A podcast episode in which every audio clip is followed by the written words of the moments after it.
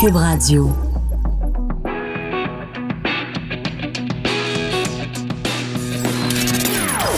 Des opinions bien à elle.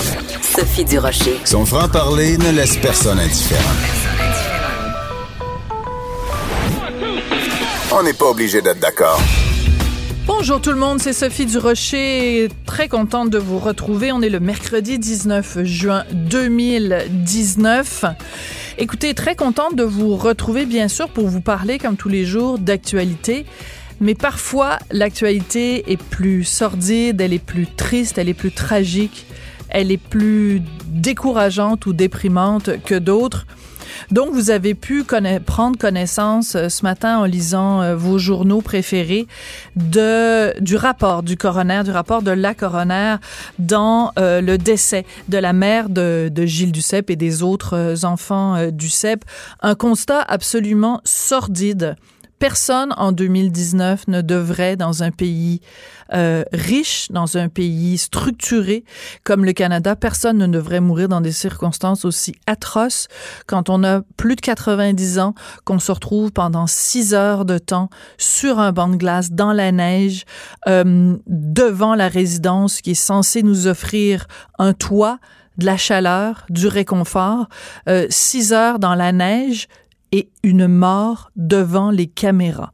Ce détail-là qui, qui, qui décrit en fait toute l'horreur de ce qui s'est passé, que des caméras qui sont là pour assurer la sécurité des résidents et s'il y a personne devant les caméras, qu'est-ce que ça donne? C'est un drame absolument épouvantable. On va en parler avec euh, Claude Villeneuve, qui est chroniqueur, analyste, blogueur au Journal de Montréal, Journal de Québec. Claude, écoute, quand euh, la mère de, Gilles Duceppe est décédée, bien sûr, ça ébranler le Québec euh, au complet. Et euh, on se doutait que les détails allaient être sordides, mais je pense pas qu'on imaginait à quel point c'est une, comédie d'erreur, cette, cette sordide histoire. Ben, écoute, c'est tragique, c'est dégoûtant. Imaginer une personne comme ça, une personne âgée, vulnérable, une personne, on les voit les photos de Mme Duceppe, là, on l'imagine, cette belle petite dame-là, dehors au froid comme ça, sans doute espérer que quelqu'un le finisse par le remarquer, vienne l'aider. C'est, c'est terrible parce que, écoute, dès le moment où on avait entendu la nouvelle, je crois que c'était en janvier, mm-hmm. on se dit, ah bon, ben, elle devait être confuse, elle devait être, euh, elle a dû se perdre à l'extérieur. On voit, on voit ça parfois aux nouvelles, là, des, des, histoires comme celle-là. C'est pas ça qui est arrivé. C'est quelqu'un, qui a toute connaissance de cause, répondant à une alarme, est sorti pour, pour chercher la sécurité qui aurait dû être en sécurité, qui, habite dans ces résidences privées-là où ça coûte des milliers de dollars pour mm. pouvoir habiter et qui a été littéralement laissé tomber là, par, par, justement par l'endroit euh, et les, gens à qui elle avait confié sa sécurité. écoute, on, voit sur les images qu'est-ce qu'elle a vécu, comment ça s'est passé, mais j'imagine le sentiment qui a dû l'habiter et la douleur qui a dû l'habiter pendant toutes les, ces six longues heures où elle a littéralement agonisé dans le froid. Puis ça, c'est terrifiant de penser à ça, ça donne froid dans le dos. Oui. Écoute, euh, récemment, euh, à l'émission, euh, j'ai reçu Gilles Duceppe et il venait, bon, je le, je le, recevais pour tout à fait autre chose, hein, je le recevais pour parler de son, son apostasie, donc il a décidé de, de renier l'Église catholique, puis je trouvais ça intéressant de lui en parler. Mais j'avais profité du fait qu'il était devant notre micro justement pour lui offrir en personne mes, mes condoléances les plus sincères. Et il, il, venait, en fait, quelques jours auparavant, de prendre connaissance du rapport du coroner, mais il n'avait pas le droit de, le dire publiquement. Mais on avait, à cette occasion-là, pris le temps de, de rendre euh, hommage euh, à sa mère et euh, de nous parler de, du, du, choc que ça représente pour des enfants de vivre la première fête des mères sans sa maman. Alors, je te propose, Claude, et, aux auditeurs, auditrices, d'écouter un, un, un, extrait de cette entrevue avec Gilles Duceppe où il nous parle de sa maman et bon, il n'est pas rentré bien sûr dans les détails, mais c'était, euh, tu vas sentir beaucoup d'émotion évidemment euh, dans sa voix. En fin de semaine, il y a eu des, euh, une, une, une, cérémonie spéciale pour ta mère? oui, le vendredi, il y a eu, une, il y a eu deux, c'est-à-dire trois, trois événements. Euh, dans les jours qui ont suivi sa mort, c'était la famille seulement au salon mortuaire. Euh, le 3 mai, c'était les enfants uniquement. la cathédrale Marie-Reine des Cœurs. Euh, parce que le 3 mai, maman s'était mariée avec ah. papa le 3 mai 46, hmm. dans la petite chapelle. On, on est retourné là. Et là, il y avait une centaine de personnes amis euh, vendredi passé à l'église de visitation. Et c'était une cérémonie pour, euh, pour maman, puis on a enterré les cendres par la suite au cimetière de l'Est. Et la symbolique, en plus que ce soit le week-end de la fête des mères? Ben oui, c'est la première année que maman n'est pas là. Et euh, c'est euh, souvent tu as le réflexe, on va appeler, on va, on, je vais y dire ça, mais puis là, là et puis T'as là- encore ce réflexe-là? Absolument. Je pense que ça doit prendre du temps. Yolande, sa mère, est partie il y a longtemps, puis c'est- elle entend des morceaux de musique à un moment donné, des pièces, puis là... euh, euh, Le souvenir est instantané. Ah ouais, tout à fait, tout à fait. euh, et euh, donc, ça revient. Bon, nous, on a fêté la fête des mères à Alma, où vit mon fils, pour, pour le bunch. Puis on est descendu à Montréal, souper chez ma fille. Donc, c'est... Tu dis c'est un drame absolument euh, épouvantable, puis je veux pas non plus euh, trop trop aller dans ton intimité, mais tu es conscient que ce, ce drame-là a, a touché bien sûr la famille Duceppe de plein fouet, mais tout le monde au Québec a été Ah moi, dévasté par cette histoire. Moi, je l'avais vu la dernière fois, le vendredi soir. Je quittais avec Yolande pour le Mexique le lendemain matin. Et elle venait de se faire coiffer au centre-ville Mm. de Montréal. Euh, et la même coiffeuse que Claude Mayotte, d'ailleurs, l'animateur sportif. Ouais. Claude a vu trois jours après, maman s'est enregistrée pour dans deux semaines. Donc, tu sais, Ah. il faudrait toujours qu'elle se fasse coiffer les cheveux euh, Ah, les, régulièrement. les mamans sont comme ça. Et euh, elle lisait ses journaux tous les matins, peut-être un roman par semaine. Hum. Elle m'a- était vive, vive, Et la vive. là. dernière parole qu'elle m'a dite, elle dit euh, Écoute, rapporte-moi des photos, j'étais calme, puis j'irai pas danser au Lion d'Or. Alors, après le salon funéraire, on était mangé euh, au petit extra qui, qui était adjacent côté au du Lion d'Or. Se rappeler euh, du, Lion- du Lion d'Or. Et moi, je l'ai appris au Mexique. Et euh, j'ai eu tellement d'appels, beaucoup d'appels, également du Canada anglais. Euh, Oui, hein. Doug Ford m'a appelé, j'avais jamais parlé à Doug Ford de ma vie. Stephen Harper, avec Stephen Harper, j'avais d'excellentes relations. T'es pas d'accord, là? Mais de bonnes relations humaines. Oui. Sven Robinson. m'a Mais au-delà de la politique, ces gens-là ont senti que le un- drame était... Ah oui, j'ai dû recevoir un 300 messages sur 2000 qui venaient du Canada anglais. C'est, Hum. euh, et ça a touché les gens. J'espère qu'on aura le rapport de la coroner à la mi-juin. J'espère que les recommandations aideront à faire en sorte que de tels drames ne se reproduisent plus parce que c'est inacceptable, ça. Oui. Inacceptable. Et euh, c'est vraiment, euh, c'est vraiment euh, bon. On sent évidemment toute l'émotion de, de de Gilles Duceppe quand il parle euh, de sa mère. Mais tu sais, quand il dit elle lisait un roman par semaine, elle lisait ses journaux toutes les semaines, tous les matins. Euh, elle avait toute sa tête. C'est pas, on n'a pas affaire avec quelqu'un qui est confus, qui a pas compris les consignes, qui est pas capable de, de, de se retrouver, qui sait pas à quelle porte frapper. C'est quelqu'un qui est en pleine possession de ses moyens et il y avait pas d'issue. Elle ne pouvait pas réintégrer la résidence. C'est épouvantable. Écoute, je, je vais d'abord te dire, Sophie, que moi, je le trouve bon, M. Duceppe. L'entrevue qui t'a accordée, le ton sur lequel il commence cet événement-là, puis qui parle de son deuil, son chagrin, le fait d'avoir perdu sa mère, puis les circonstances. Parce qu'il doit vraiment être en colère. Parce que moi, je- euh, écoute, tu l'as dit, tout le monde qui lit une histoire comme celle-là pense à son parent, son grand-parent. Moi, j'ai une grand, ma grand-mère habite en CHSLD. Euh, tout le monde pense à une personne euh, aînée qui peut être vulnérable là, en lisant un article comme celle-là, comme celui-là, puis en se disant mon Dieu, s'il fallait que ça arrive à ma mère, à ma grand-mère, tout le monde peut se, se, se- reconnaître là, dans cette histoire-là, y penser. Et imaginez, je, pense, justement, je reviens à ma grand-mère, l'imaginer dehors au froid, au petit matin, comme ça, là, dans une tempête, puis l'imaginer là, euh, mourir dans des circonstances comme celle-là.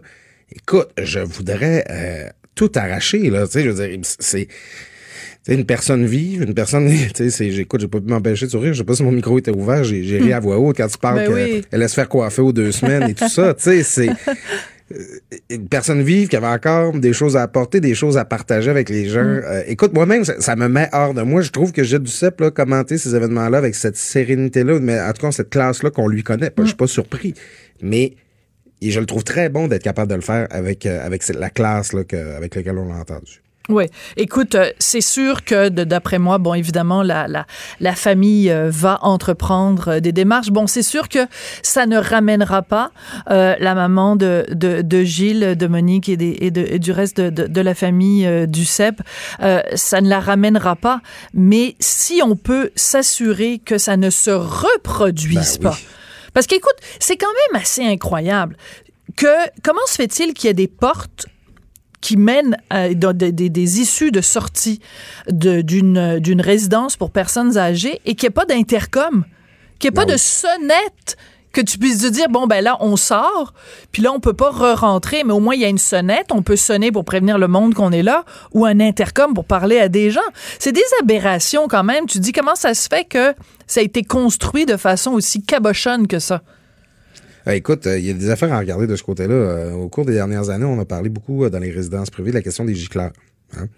On a interpellé le gouvernement là-dessus, on a, interpellé les exploitants de ces résidences privées-là pour que, que- qu'elles se mettent aux normes. Puis, tu sais, euh, celle des gicleurs, c'est quand même quelque chose de compliqué. Il faut faire passer la tuyauterie, puis Oui. un enjeu d'assurance et tout ça. Là, puis bon, c'est pas toutes les bâtisses qui sont faites pour ça.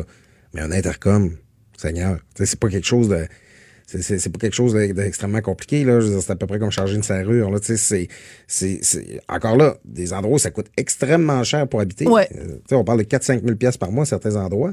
Et, euh, il est- si tu te retrouves coincé dehors, puis il y a personne pour venir t'aider, là, sérieusement, là, c'est, euh, euh, avec les climats qu'on a en plus, puis dans n'importe quelle si- situation, tu sais, c'est, je, effectivement, je, suis- comme toi, là, je, j'arrive pas à croire que ça, ça puisse exister. Je sais pas si ça, c'est conforme aux normes actuelles, mais si c'est le cas, il va falloir les faire évoluer. Oui. Alors, il y a, il y a autre chose aussi euh, qui, euh, ben, enfin, qui est soulevé par euh, un chroniqueur du journal qui s'appelle euh, Richard Martineau dans le journal Ah oui? euh, de ce matin. Euh, ben, c'est parce qu'aussi on a eu cette discussion-là, lui et moi, hier. des fois, des fois, ça, on s'influence. Qu'est-ce que tu veux? C'est comme ça que ça marche. Mais on s'influence dans le sens que, bon, on se parle de choses. Et c'est qu'on se disait, ben, écoute, la même année où la société québécoise a laissé tomber la petite fille martyre euh, de, de Granby, la société québécoise, bon, peut-être pas dans son ensemble, mais quand même, a laissé tomber la mère de Gilles Duceppe. Et c'est que c'est c'est au- aux deux bouts de la vie, là, aux deux extrémités de la vie, c'est là qu'on est le plus vulnérable. Et c'est là que on dépend le plus des autres. Euh, et c'est là que les autres nous doivent une attention de tous les instants, nous doivent de la bienveillance, nous doivent... euh, et au début de la vie, on leur doit ça parce que c'est la promesse d'une vie. Puis à la fin d'une vie, on leur doit ça pour tout ce qu'ils ont contribué à la société québécoise. Comment ça se fait qu'on a failli aux deux extrémités de la vie, à deux individus, à deux Québécois aussi vulnérables. C'est, je trouve que il y a, y, y a un parallèle vraiment à faire entre les deux où on se sent révolté, on se sent fâché, et parce qu'il y a de l'incompétence dans les deux cas. Des gens qui n'ont pas fait leur job comme du monde alors qu'ils avaient charge d'âme. Oui, et, et Sophie, j'a- j'anticipe déjà un commentaire qu'on va probablement voir passer sur les réseaux sociaux tout à l'heure, de, dire, bon, on sait bien, c'est parce que Jules Duceppe, c'est quelqu'un de connu, c'est pour ça qu'on parle de ce qui est arrivé à sa mère. Euh, Bon, c'est quelqu'un qui a des contacts, fait que ça va sans doute apporter des changements. Si c'était n'importe qui d'autre, ça arriverait pas. Ben, j'espère bien. j'espère que le fait que ce soit arrivé euh, à la mère d'une personnalité qu'on connaît, de quelqu'un qui est organisé, qui est structuré, qui est capable justement d'aller dans les médias pour en parler, j'espère que ça va apporter des changements pour toutes les personnes aînées. Voilà. Tu sais, je veux dire, des, des- des histoires comme ça, là, des cas de négligence là, dans les CHSLD, dans les résidences privées, là, on en voit passer beaucoup dans les journaux, puis il n'y a pas nécessairement toujours beaucoup de suivi sur ces affaires-là. Tu sais, le fait que ça arrive, puis que toi et moi, on en parle, puis que ce soit médiatisé, puis qu'un chroniqueur comme Richard Martineau en parle, j'espère que, au- à- au- en bout de course, toutes les personnes aînées du Québec, toutes les personnes vulnérables vont être plus en sécurité. Si ça peut au moins servir à ça, ben en tout cas, on n'aura pas tout perdu. Oui. Puis en même temps, regarde, on, parle de, ça, mais tu je, pense vraiment, comme je disais, que ça, ça, re- ça re- revient de toute façon à une question de, compétence. Quand ta job dans la vie, c'est que t'as huit, mettons, huit caméras de sécurité dans ton bureau, là, puis que tu les regardes pas, les caméras de sécurité, ben, tu mérites pas le titre de gardien de sécurité. Si t'es pas capable de faire ta job de base, ben, je veux dire, comment ça se fait que tu es là quand ta charge d'âme en plus, mais tu sais, je veux dire, des trucs euh, de, de base comme par exemple euh, faire le décompte quand tu as une alarme d'incendie qui se déclare, puis que le pompier, les pompiers arrivent en disant, ben non, finalement, euh, vous, vous pouvez regagner vos, vos, résidences, ben il faut quand même s'assurer d'avoir fait un décompte de tout le monde, s'assurer que, que tout le monde est là. Moi, j'habite dans un, dans un building de plusieurs étages à Montréal. Et euh, quand il y a eu une, une alarme d'incendie, écoute, il y a un mois et demi, Et je me posais la question parce que je sais qu'il y a des personnes âgées qui habitent dans, le bâtiment, mais je me disais, ben, ils vont pas descendre euh, 32 étages euh, à, la, à la moindre alerte d'incendie. Alors, les pompiers sont au courant et savent dans quelle euh, unité de, de, l'immeuble, il y a des personnes âgées. Donc, la première chose qu'elles font en, qu'ils font en arrivant, les pompiers, c'est qu'ils montent à ces étages-là pour s'occuper en priorité des personnes âgées. Mais c'est parce que quelqu'un, quelque part, a un registre en disant, ben, à l'appartement euh, 3203, il y a quelqu'un qui a 90 ans ou il y a quelqu'un qui, qui, qui, qui est handicapé et qui peut pas... Mais je veux dire, on a cette responsabilité-là quand on est avec une, clientèle qui est, vulnérable. Pourquoi, dans ce cas-ci, en je me répète là, mais c'est vraiment tellement choquant, tellement aberrant qu'on l'ait qu'on euh, échappé euh, collectivement dans, ce dossier-là. C'est vraiment d'une tristesse euh, inouïe.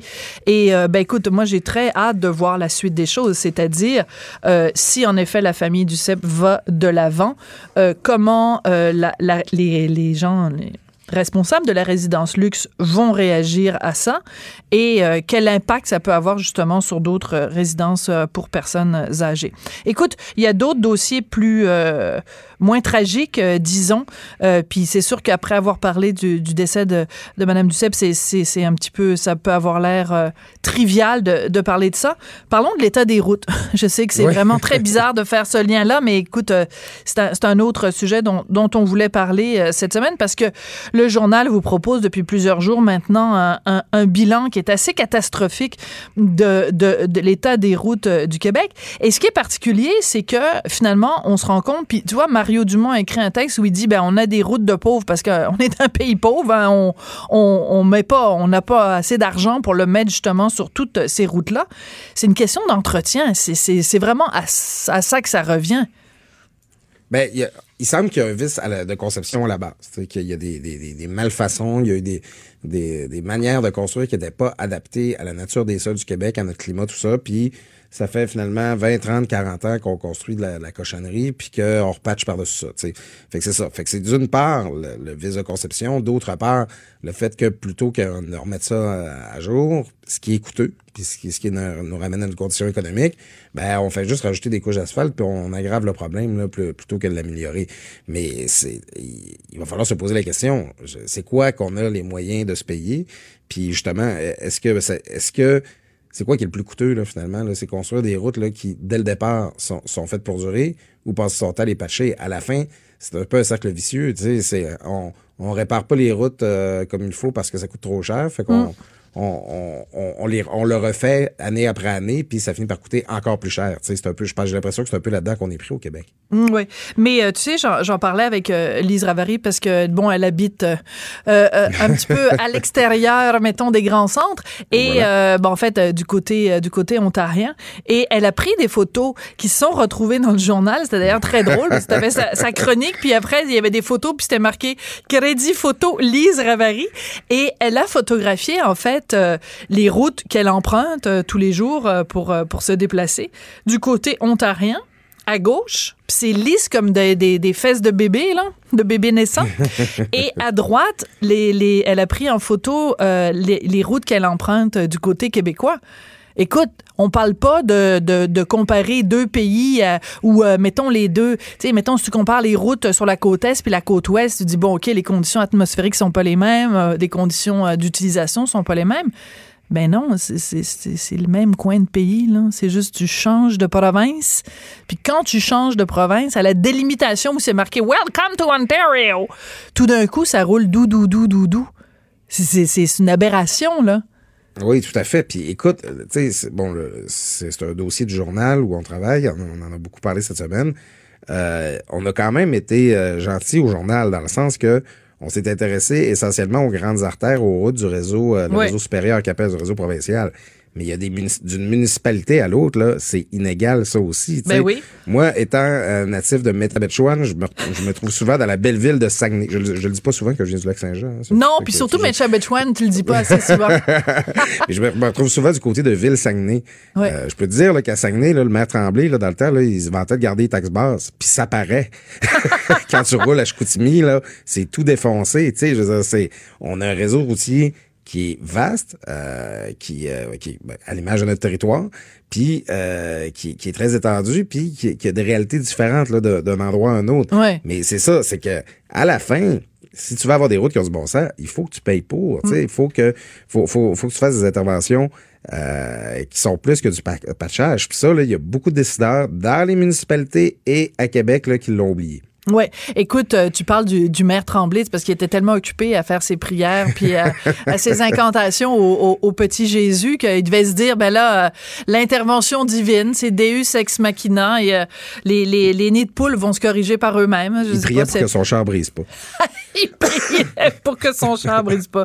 Oui, c'est ça. Alors, écoute, moi, il y a deux choses qui m'ont frappé dans ce, dans ce dossier-là, deux histoires absolument sordides, ben, une plus que l'autre, évidemment, qui m'ont frappé dans le dossier euh, du journal. La première, c'est ce monsieur qui est décédé, euh, ben un, réfugié syrien en plus qui était au pays depuis fort peu de temps, euh, qui est décédé parce que son, son, il y avait un énorme trou sur la route et c'est lui qui conduisait. Sa femme et ses enfants étaient avec lui dans, dans le véhicule et ben écoute, il a fait une embardée évidemment et et donc il, en est mort. Mais quand tu dis qu'on est rendu tellement un, un, un pays de plouc plouc qu'il y a des gens qui meurent sur nos routes à cause du manque d'entretien. Et de, ça, cette histoire-là, je trouvais ça tellement...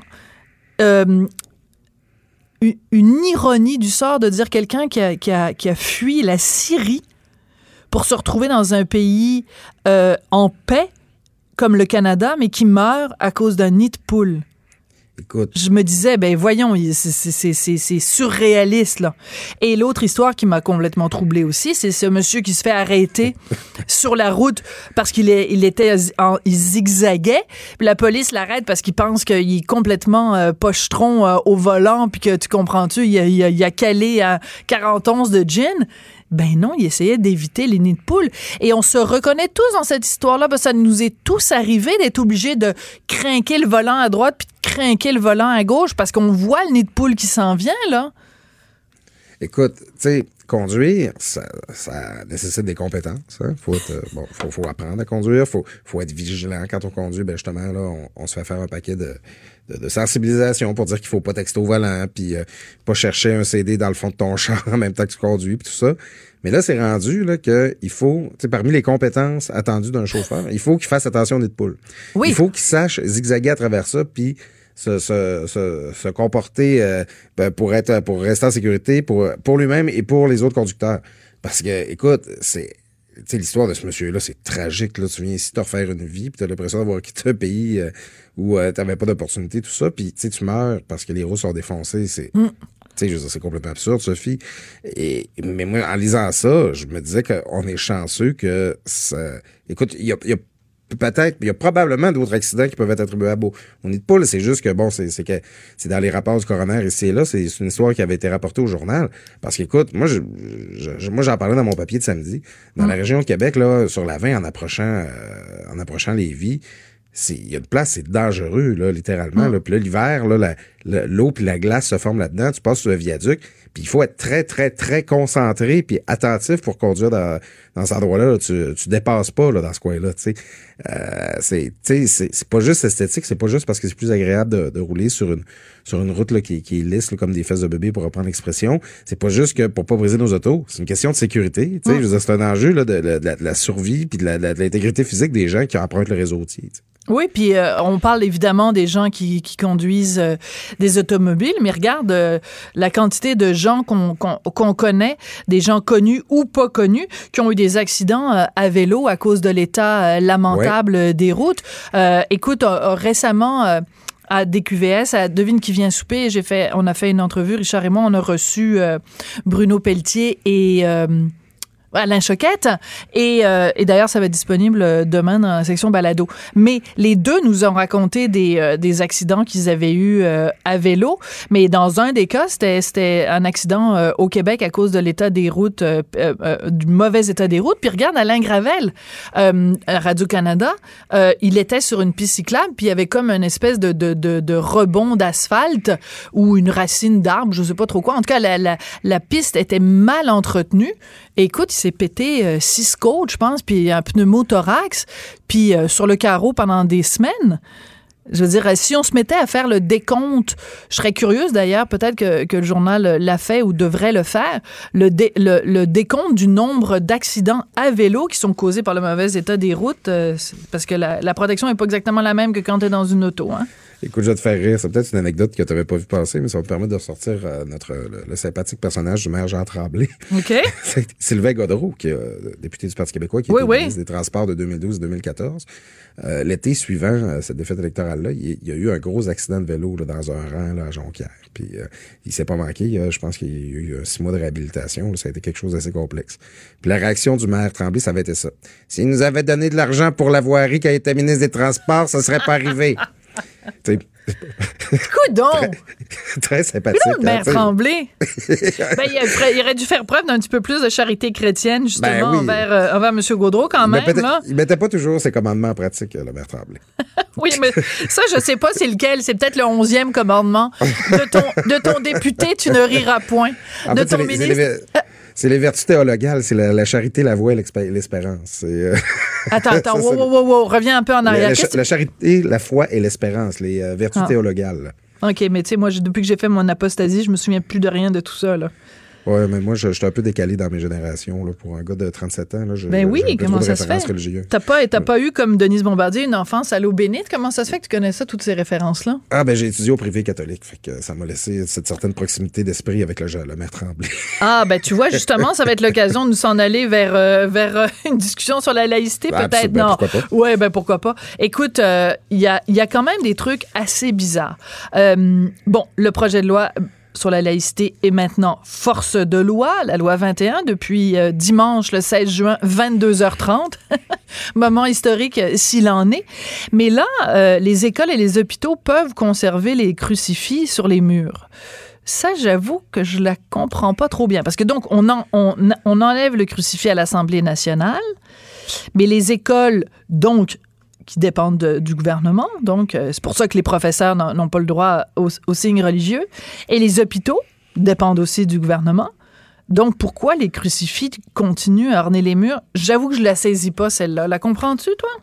Écoute, euh, ça, c'est un, gros problème de cohérence qu'on a au Québec, puis un jour, il va ben falloir le nommer, parce que, tu sais, la loi sur la laïcité a été adoptée, puis on, on l'a on l'a-tu assez dit, cette loi-là, malgré la, euh, les contestations que, puis les critiques qu'il peut avoir, elle est appuyée par la majorité de la population. Oui, puis elle est modérée, là. On va se calmer tout le monde. Ouais. Puis, tu sais, c'est pas une hérésie que de dire que les Québécois sont là. Ils sont à, cet endroit-là. On est rendu là, comme on dit au Québec. Ouais. Il y a une autre place que les Québécois sont, par contre, qui n'est pas vraiment, qui est pas vraiment euh, congruente, disons, avec cette loi-là. C'est qu'on a eu ça à Québec, là, il y a une couple d'années, là, ben durant l'été, il y a l'hôpital Saint-Sacrement qui a voulu retirer le crucifix sur les murs. Écoute, on a eu une danse du bacon collective là, qui a duré plusieurs jours. Les pétitions, les radios privées ont déchiré leur garde-robe au complet. Euh, les, euh, oui, il ne restait plus de chemise. Ah, écoute, ça, ça, fonctionnait plus. Et d'ailleurs, euh, on, on s'en est déjà parlé, toi et moi, parce que Bernard Drinville, à l'époque, faisait de la radio à Québec, à la radio privée avec Éric Duhem. Et Bernard Drinville, Monsieur Charte des valeurs, Monsieur laïcité, euh, lui-même défendait le crucifix. Puis j'avais dit, Bernard, voyons, ça n'a aucun sens. Tu peux pas, tu peux pas avoir une, une, une, laïcité à géométrie variable. Tu peux pas être un petit peu laïque. Tu peux pas avoir une laïcité avec un adjectif après, là. Tu peux pas être catho-laïque, Bernard. Voyons, ça n'avait aucun sens.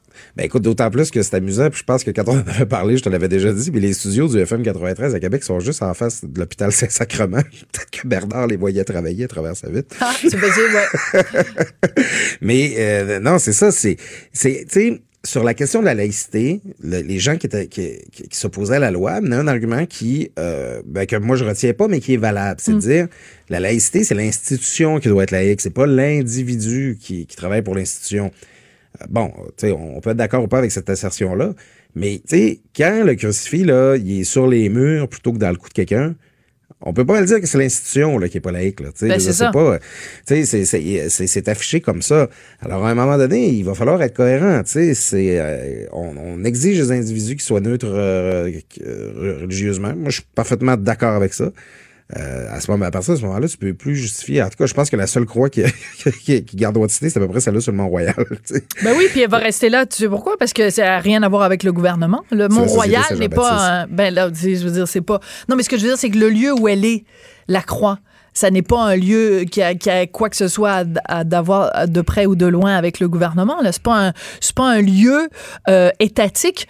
Comme, euh, comme l'est un hôpital, comme l'est une, comme l'est une école, comme l'est évidemment euh, plus que tout euh, l'Assemblée nationale. Donc, parce que là, sinon, dès, dès que tu te mets à parler du crucifix, les gens te sortent la croix du, du, du Mont-Royal, complètement ridicule. Ben écoute, ça va me permettre de dire du bien de quelqu'un. Tu vois, c'est- le, la- le réseau de la santé, le réseau de l'éducation, la ministre McCann, le ministre Robert, je ne veux pas imposer de directive. Sonia Lebel, là, moi, j'ai pas toujours été chaud euh, de cette femme-là. là. J'avais été critiqué quand elle était à la, à la CAQ et tout. Je pense que tu veux reformuler. Pas été chaud de cette femme-là. Non, non, mais je, ah, je n'ai pas toujours été chaud à l'idée que cette femme devienne ministre. Ah, OK. Ouais, c'est ça. Mais merci, euh, Sophie, de m'avoir sorti du pétrin. Non, mais tu sais, aujourd'hui, là, les, les gens attention. peuvent couper ton, ton texte puis te faire dire des affaires que tu voulais pas dire, alors. Mais Sonia Lebel, Oui. elle niaise pas. Oui. Hein? Quand ils ont posé la question des, des, des palais de justice, qu'est-ce qu'on fait? Elle dit, on va enlever le crucifix. Puis elle l'a dit en fin de semaine encore. Elle dit, moi, Oui. là, au moment là, de réclamer que quelqu'un soit mis en prison, là, je me serais jamais vu afficher un, un signe religieux sur Ben, ma c'est personne. ça. tu sais. Fait que euh, pas plus de signes religieux sur les murs, tu sais. Oui, c'est ça. Soyons logiques, soyons cohérents. Et euh, qu'est-ce que tu as dit tout à l'heure? Tu as dit une congruité, j'adore ça. Donc, versus incongru. Ouais. Et que tu Ça, as en donc fait, du vocabulaire. Le privé catholique. Le Un privé gars de euh, élevé à l'eau bénite euh, au 21e siècle. là. Je, je, je, je suis un dernier de ma race. Oui, quand même. Mais non, mais ça fait quand même partie de la culture euh, générale aussi, là, indépendamment de l'éducation qu'on a eue. Hey, mais, écoute, euh, oui, je sais pas si on a. du- je- Ben, je te jour- donne 30 secondes, OK? L'autre jour, je vais m'acheter du café dans une brûlerie. J'achète, je demande un café pour boire. Je demande un sac de café moulu pour en faire chez moi. La fille dit, tu veux un café, puis tu veux un sac de café. Je dis, oui, j'aime communier sous les deux espèces. É- Écoute, la petite Mélaniale qui m'a servi, elle m'a regardé comme si j'étais débarqué là, directement. comme si j'étais un missionnaire qui était débarqué en, en Afrique, quoi que ce soit. Elle ne savait absolument pas de quoi je parlais. De quoi tu parlais? Et euh, communisme, ça, ça, ça va, mais non, ça, elle savait pas, Non, savait ça, pas non, ce que ça, voulait dire. Ça, ça, ça a disparu avec les crucifix. Et que c'est donc triste. Euh, pourtant, euh, les, les, les milléniaux, ici, ils ont été euh, élevés, non pas à l'eau bénite, mais à, l'ECR béni. Et Oui. normalement, ils devraient être, s'être fait amplement savonner entre les deux oreilles. Mais ma- manifestement, elle, ça s'était pas rendu jusqu'à elle. OK, merci beaucoup, Claude. Et puis, écoute, c'est la dernière fois qu'on se voit pour, Ben pour oui. l'instant, parce que ben, cet été, on est en congé, tout le monde. Fait qu'écoute, je te souhaite un très bel été et euh, je te dis à très bientôt et je t'embrasse euh, sur les deux joues. Ben, toi aussi, puis félicitations pour ta première saison sur les ondes de Hey, Québec. merci, t'es donc bien gentil, t'es absolument adorable. T'as bien mérité ton repos. Ah, t'es fine. T'es fine. Pourquoi je dis t'es fine? Parce qu'on est non-genré, là, ici. ouais, c'est ça, on est non accepte binaire. ça. OK, merci Claude Villeneuve, donc euh, chroniqueur, analyse politique, euh, Journal de Montréal, Journal de Québec. On n'est pas obligé d'être d'accord, mais on peut en parler. De 14 à 15. Sophie Durocher. On n'est pas obligé d'être d'accord. Cube Radio.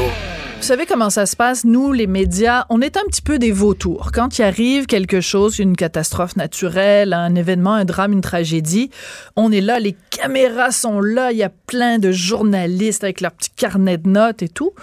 Puis, au bout de deux, trois jours, bon, on passe à une autre histoire. Puis là, les médias disparaissent.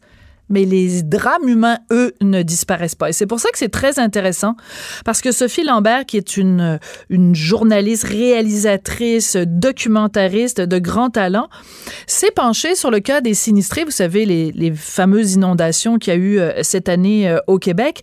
Mais elle s'est rendue sur place pour suivre des familles qui étaient touchées par les inondations une fois que la grosse, grosse, grosse attention médiatique était, était terminée, elle en a fait un documentaire qui va être diffusé ce soir à 20h sur ici RDI. Ça s'intitule bien sûr Les sinistrés. Bonjour Sophie, merci d'être venue euh, nous rendre visite en studio. Salut Sophie. Sophie et, Sophie. Sophie et Sophie. Écoute, euh, j'ai vu euh, le documentaire et j'étais très touchée parce que c'est sûr que aux nouvelles on a vu mais tu sais un reportage aux Vu nouvelles ça dure deux trois minutes. Ouais. c'est une clip de 30 secondes.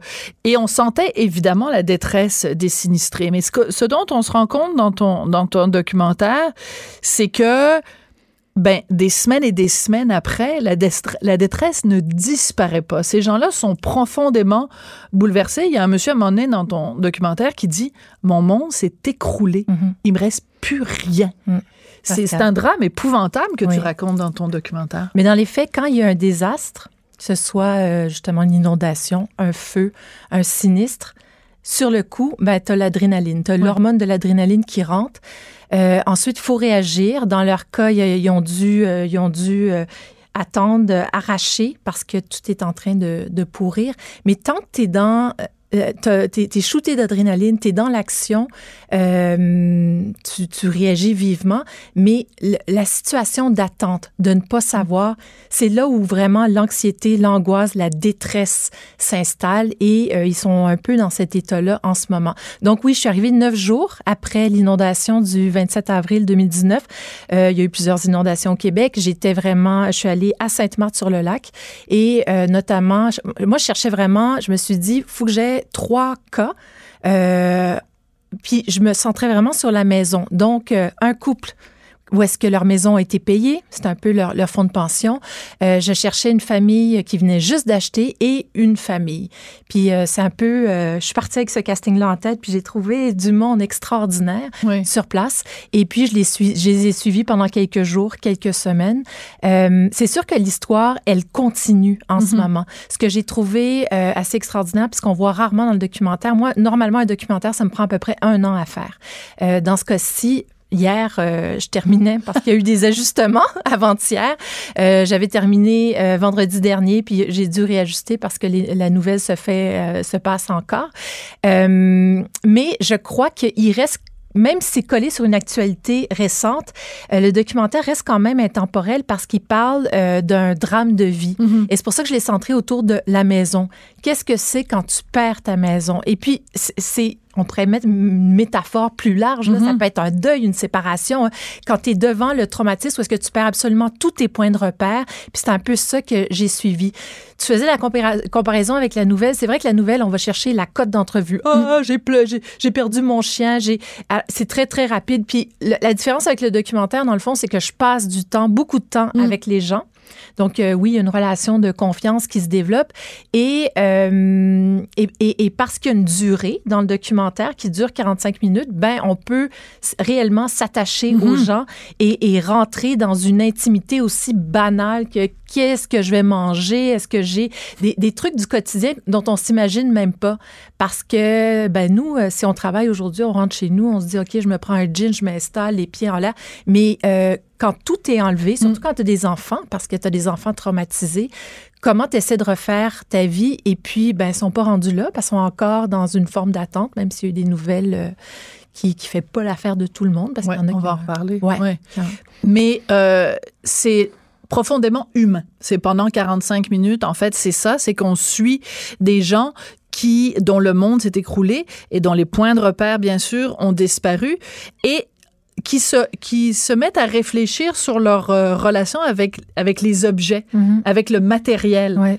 Parce que, bon, on se dit, bon, la maison, on la prend pour acquis. Ouais. Mais, tu sais, quand c'est, ce sont des photos de ton enfance, des photos de tes, de tes enfants quand ils étaient petits bébés, c'est là qu'on se rend compte à quel point nos objets du quotidien sont importants. Bon, tu sais, c'est sûr, il y a la mais machine pas... à café, il y a toutes sortes de trucs, mais. Ça, c'est le quotidien. Mais en fait, le, oui. le il n'y a, a, pas juste le quotidien, il y a tout ce qu'on met de côté dans des boîtes qu'on regarde jamais, oui. vraiment. Puis, euh, dans le cas de, des inondations, quand, euh, parce qu'il y a eu six pieds d'eau, chez certaines personnes, huit pieds d'eau, euh, la directive a été, vous jetez tout. Oui. Vous ne regardez même pas, attardez-vous pas, vous jetez parce que, évidemment, après 11 jours, 12, 12 jours, euh, il y a beaucoup de matière fécale, mm -hmm. il y a des coliformes, il y a des bactéries, il y a des spores, même si on les voit pas, parce qu'on a l'impression, ben, mm. on pourrait sécher la photo. Non, il faut absolument tout jeter parce que ça peut contaminer par la suite. Puis je pense, pour être rentré dans la maison avec eux, au départ, il y avait comme... Euh, je, je, sentais une espèce de trépignement, d'hésitation, de, de, redécouvrir aussi mm. ces boîtes-là. Tu sais, on les ouvre pas à tous les jours, les boîtes de photos. Euh, puis on est rendu dans euh, une ère euh, numérique, mais il y a pas très longtemps, c'était du papier, mm. nos diplômes, les lettres d'amour qu'on a écrites. Euh, et puis, ben, une catastrophe comme ça nous oblige à ouvrir les boîtes. Puis c'est pour ça que moi, ce qui justement, ça m'intéressait l'objet. D'ailleurs, une des séquences de la fin, parce que je leur ai oh, demandé. Attends, oui. attends. Ah, Alors, je te on va, suis. écoute, on va va, on va écouter d'abord un extrait où avec, il y a deux personnes, deux dames différentes euh, qui parlent, puis après on va parler de la, de la scène de la fin. Alors voici un extrait donc du documentaire, en fait le grand reportage Les Sinistrés que vous allez pouvoir voir aujourd'hui à 20h à ICRDI. Quand je disais que c'est les souvenirs qui font le plus mal, c'est en trouvant des petites choses comme ça.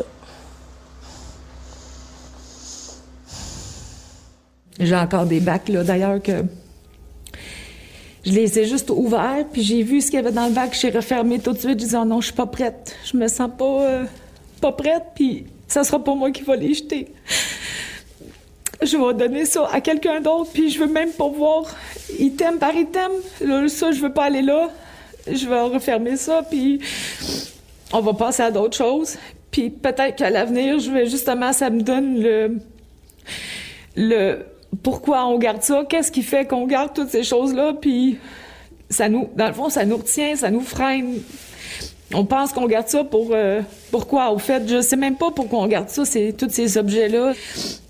Donc euh, énormément d'émotions et à la fin du documentaire, tu as demandé à, à différents sinistrés de, de, de poser avec l'objet qu'ils ont, avec lesquels ils, sont, partis et, euh, et qui représente en fait euh, ce à quoi ils se sont accrochés. Ben, c'est très particulier. Ouais, des fois, tu dis, tu, euh, dans cette petite seconde-là où est-ce qu'il faut que tu sortes de la maison, il y en a pour qui c'était complètement irrationnel, puis il y en a d'autres, c'était évident ce qu'ils allaient prendre. Je veux juste vous dire, c'est super intéressant l'extrait que vous avez pris, parce que pour moi, c'est le cœur du documentaire. Ah, ben tu vois. Mais oui, c'est pas, c'est pas tout le monde qui saisit ça. c'est au moment où est-ce qu'on se dit, mais comment ça se fait qu'on est entouré d'autant d'objets? Mm. Puis quand ils partent, qui sommes-nous? C'est quoi notre identité quand on enlève? Parce qu'on ne se le cache pas, on vit dans une société où est-ce qu'on a, il faut travailler, on a des acquis, on a des mm. chars, on a des maisons. Puis, mais quand on enlève tout ça, c'est fondamental. Mm. Qu'est-ce qui nous reste? Puis en fait, il nous reste la communauté. Ben, il nous reste la famille. Il y a un, moment extrêmement touchant. Euh, un monsieur qui est, qui est, vraiment qui est baraqué. Là. Il est vraiment construit comme une armoire à glace et euh, qui est hyper sympathique et, Pascal. et qui craque et qui craque parce qu'à un moment donné, il dit ben moi j'ai plus rien, j'ai plus de maison, j'ai plus de, de, d'enveloppe matérielle. Mon monde s'écroule. Il me reste ma femme, mes enfants. Mm. That's it, that's all. Et et c'est là que tu dis. Puis il y a une petite fille à un moment donné aussi qui dit, je vais paraphraser, elle dit ben moi c'est pas important, je peux habiter à Tombouctou, je peux être à Sainte-Marthe sur le lac. Du moment que je sais que je vais rencontrer mes sœurs puis ma mère puis mm. qu'on va rire comme avant, c'est ça ma maison. J'ai trouvé ça tellement beau de dire ma maison c'est ma famille. Mm. Oui, mais Sophie, moi la question que je me pose, puis c'est un peu, je suis toujours observatrice quand, quand je fais un documentaire, c'est est-ce que ça nous prend un sinistre pour se rendre compte de ça? Mm. Est-ce que ça nous prend un drame parce qu'il y, y, a plein de gens, des gens qui vivent des drames dans leur vie, qui perdent mm. quelqu'un, qui puis à ce moment-là, on revient à quelque chose d'hyper essentiel de, de ce qui compte pour moi, mm. euh, des valeurs que j'ai dans la société. Mm. On, investit tellement de temps au travail. La question que je me pose tout le temps sur notre lit mort, est-ce qu'on va se dire j'ai trop travaillé Tu sais, habituellement c'est ah j'ai pas dit à telle personne que je l'aimais vraiment, puis j'aurais dû prendre plus de temps. Puis sur notre lit de mort, on va pas dire ah mon Dieu j'aurais dû acheter un deuxième frigo. Ah, je suis pas sûre non. Ouais. Ou une méga mais Mais c'est pour ça que c'est intéressant parce que euh, au début quand j'ai commencé à regarder, je me disais, bah oui, ben, on l'a vu, les sinistrés, ben oui, on le sait, c'est quoi l'histoire. Mais c'est toute la réflexion qu'il y a derrière sur notre mm. rapport aux objets, notre rapport au matériel et surtout notre rapport à l'immatériel, mm-hmm. les relations humaines. En tout cas, très intéressant. Merci beaucoup, Sophie, d'être venue à nous en parler. À toi. Alors, ce soir, 20h sur ICRDI, Les Sinistrés, un documentaire vraiment très touchant de Sophie Lambert. Puis, on salue évidemment tous les gens qui ont accepté que tu les suives dans leur intimité avec euh, ta caméra. Pas du tout intrusive, mais très, très, très, beaucoup rentré dans leur intimité. Elle réagit, elle rugit. Elle ne laisse personne indifférent. De 14 à 15. On n'est pas obligé d'être d'accord. Michelle Blanc, elle est consultante, elle est conférencière stratégie web et marketing Internet.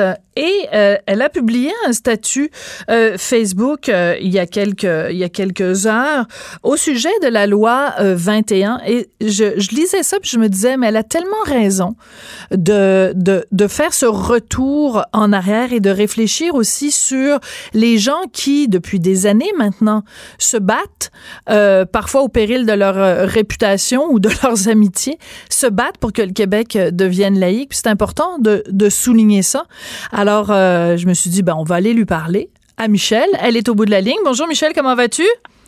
Ça va bien, toi? Ben moi, ça va très bien. Écoute, euh, tu nous rappelles dans ton statut Facebook euh, le, le, fameux épisode de, bon, évidemment, la charte des valeurs euh, du PQ, qui est quand même un peu l'ancêtre de la, de la loi 21 d'une certaine façon. Et tu nous rappelles que tu faisais partie des 20 femmes qui, donc, s'étaient identifiées comme les Jeannettes. oui, et tout à fait. Tu nous rappelles surtout que, à l'époque, de, des Jeannettes, il y avait huit femmes d'origine musulmane, une femme d'origine, donc qui était de confession euh, juive assidique, et deux autres, bon, des Québécoises, euh, euh, comme on dit maintenant. On peut plus dire pure laine, on peut plus dire de souche, on dit quoi? Bon, on dit d'origine québécoise, disons, d'origine canadienne-française. Bon, d'origine canadienne-française. Et pourtant, à l'époque... en réalité, et en réalité, dans les signataires, euh, il y avait cinq euh, femmes d'origine musulmane et une euh, d'origine assidique. Et le reste, c'était des Québécoises sur 20. parce qu'au départ, il y avait huit femmes d'origine musulmane, mais certaines ont eu des pressions de leur communauté et ont décliné au dernier moment pour signer les documents. Mais c'est important de faire ce euh, rappel-là, Michel, et c'est pour ça que je trouvais ton statut intéressant, parce que à l'époque, vous vous étiez fait traiter de de, raciste. d'islamophobe, etc. Et voilà. Et, euh, et, euh, et, comment t'expliques que euh, entre la période de la charte des valeurs jusqu'à aujourd'hui, que les mentalités aient changé et qu'aujourd'hui, quand même, bon, premièrement, on a voté euh, majoritairement pour un gouvernement qui était pour la laïcité et que dans les sondages, les, les Québécois sont majoritairement pour la laïcité. Donc, on a fait du chemin quand même depuis ce temps-là. Ben, ce qu'il y a eu aussi, c'est qu'à l'époque, si on fait un retour euh, la Charte des valeurs avait été instrumentalisée pour euh, les élections par Mme Marois, euh, ce qui n'avait pas aidé son élection et ce qui n'avait pas non plus aidé la, vision de la Charte des valeurs. parce qu'on se souvient qu'au début, bon, évidemment, c'était gauchard, gauchard, puis en cours de la période électorale, elle a tout flashé ça, puis finalement, ben, M. Drainville était le méchant qui portait la méchante charte. Oui. Euh, ce qui était malheureux. Puis évidemment, en plus de ça, ils ont perdu les élections. Hein? Euh, et euh, pourtant, à ce moment-là, ça aurait été possible de faire une entente avec la CAC. et on aurait pu déjà avoir l'équivalent du PL 21 il y, a quatre ans et demi. Ouais. évidemment, ben, on va se souvenir, on va se souvenir de M. Couillard. Bon, ben là, M. Couillard, évidemment, euh, il accusait les autres de mettre euh, de l'huile sur le feu de l'intolérance, alors que c'est plutôt lui qui mettait de l'huile sur le feu euh, de, euh, de, de, de, de l'islamisation. Euh, plutôt que et des, des fondamentalismes religieux plutôt que de valoriser la, la laïcité que tous les Québécois veulent depuis très longtemps.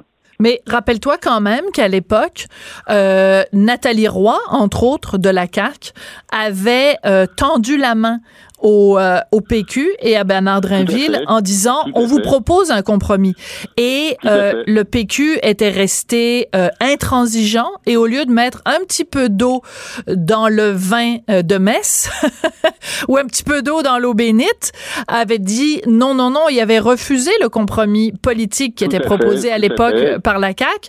Et je me souviendrai tout le temps parce qu'à cette époque-là, j'animais une émission à ma TV, puis j'avais reçu Nathalie Roy, puis en coulisses, elle me disait, je ne comprends pas pourquoi la, le PQ n'accepte pas notre notre position euh, mitoyenne. Je ne comprends pas moi non plus. Je ne comprends pas moi non plus. Puis euh, évidemment, ben, nous, on a été de la chair à canon euh, de la sorte des valeurs. Ouais. ça va se souvenir comment Mme Bertrand a été traitée. C'était scandaleux. Euh, pourtant, on, on Jeannette, sait que Mme Bertrand, Jeannette, c'est une dame qui a lutté pour l'émancipation de la femme, pour la liberté, pour l'égalité des droits, euh, en particulier des droits LGBT, euh, pour que euh, au Québec, on soit ouvert à la différence. C'est bien Mme Bertrand. Et là, tout d'un coup, c'est rendu une ville raciste, islamophobe. Mm. c'est vrai de toutes les, les, les, femmes qui étaient un peu en vue des 20 Jeannette, parce qu'évidemment, on parlait pas beaucoup de Rivka Akas, qui était d'origine sidique, de Rakia Fourati, de Naïma Langoubi, de Marianne Alpin, de Jamila Benhabib ou de Abla Faroud. ces femmes-là qui étaient pourtant dans les 20 Jeannettes bon, bon, les, évidemment, bon, il y a Jamila qu'on voyait quand même parce que c'est une personne extrêmement vocable de la lutte laïque. Euh, mais bon, on parlait surtout des Québécoises. Euh, il y avait un traitement médiatique qui était quand même assez biaisé, puis euh, c'était quand même aberrant de se faire traiter de raciste alors qu'il y avait quand mhm. même un nombre important de femmes musulmanes et d'origine juive assidique parmi les 20 femmes. Ouais. Mais... on n'en parlait pas. Ouais. Alors, c'était... Et, de même, à la dernière élection, je me suis présenté pour le Parti québécois.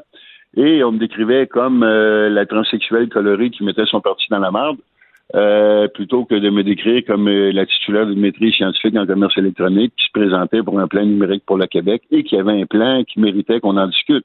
On n'a pas du tout discuté de mon plan et on me traitait encore une fois de raciste, d'islamiste, d'islamophobes, de, de, tous les noms, en utilisant des statuts sortis de leur contexte on a pris à peu près une quarantaine de statuts sur 80 000 en disant que ces statuts-là euh, me représentaient, représentaient l'ensemble de mon corpus euh, médias sociaux et que, mm. dans le fond, c'était une crise folle, tu sais. Euh, c'était un petit peu scandaleux. Et ça, je te dirais, je vais même spécifier que ça, c'était les médias nationaux qui faisaient ça, parce que les médias régionaux ont eu une couverture tout à fait correcte tout au long de la campagne, mais les médias régionaux, évidemment, on en entend peu parler. Euh, même que je dirais qu'il y a un éditorial euh, du Soleil qui m'avait beaucoup touché, qui disait que le plan numérique de Mme Blanc était le meilleur plan numérique qui avait jamais été développé euh, par un parti politique et que si le PQ perdait l'élection, les autres partis devraient faire ce plan numérique. Ah oui. Mais évidemment, on n'a pas entendu parler à Montréal, on n'a pas entendu parler dans les médias nationaux. Tout ce qu'on faisait, c'est-à-dire que j'étais un raciste, islamophobe, euh, antisémite. Mais, euh, mais... c'est quand même assez ironique parce que quand on a sorti l'accusation d'antisémite, la semaine d'avant, j'avais été invité par le consul israélien à Montréal un cocktail au consulat. Et je ne suis pas allé parce que je me disais, ben, Rouba Gazelle est euh, Si je m'en vais euh, à un cocktail avec le consul israélien, on va m'accuser de, faire exprès. Puis une semaine après, je suis rendu antisémite. C'est quand même ironique. Ouais, c'est assez assez ironique euh, en effet. Écoute euh, Michel, ben finalement c'est tout le temps qu'on a. La petite musique que tu entends, c'est la musique de la fin. Euh, merci, j'encourage les gens donc à aller voir euh, ton statut Facebook pour voir ce rappel justement de la lutte des des Jeannettes qui se battaient à l'époque pour quelque chose qui ressemble à, à, de la laïcité puis maintenant c'est fait. Merci beaucoup Michel d'être venu nous parler. Merci d'en avoir parlé. Merci beaucoup. À la prochaine, Michel Blanc, consultant, conférencière, stratégie web et marketing Internet. Ben voilà, c'est comme ça que se termine. On n'est pas obligé d'être d'accord. Je vous laisse en compagnie de Mario Dumont et de Vincent Dessureau qui sont avec vous jusqu'à 17h. je remercie Joanny Henry à la mise en onde. Je remercie aussi Hugo Veilleux à la recherche. Puis ce soir, on vous prépare un devine qui vient souper que vous allez pouvoir entendre bientôt. J'ai très hâte. Cube Radio.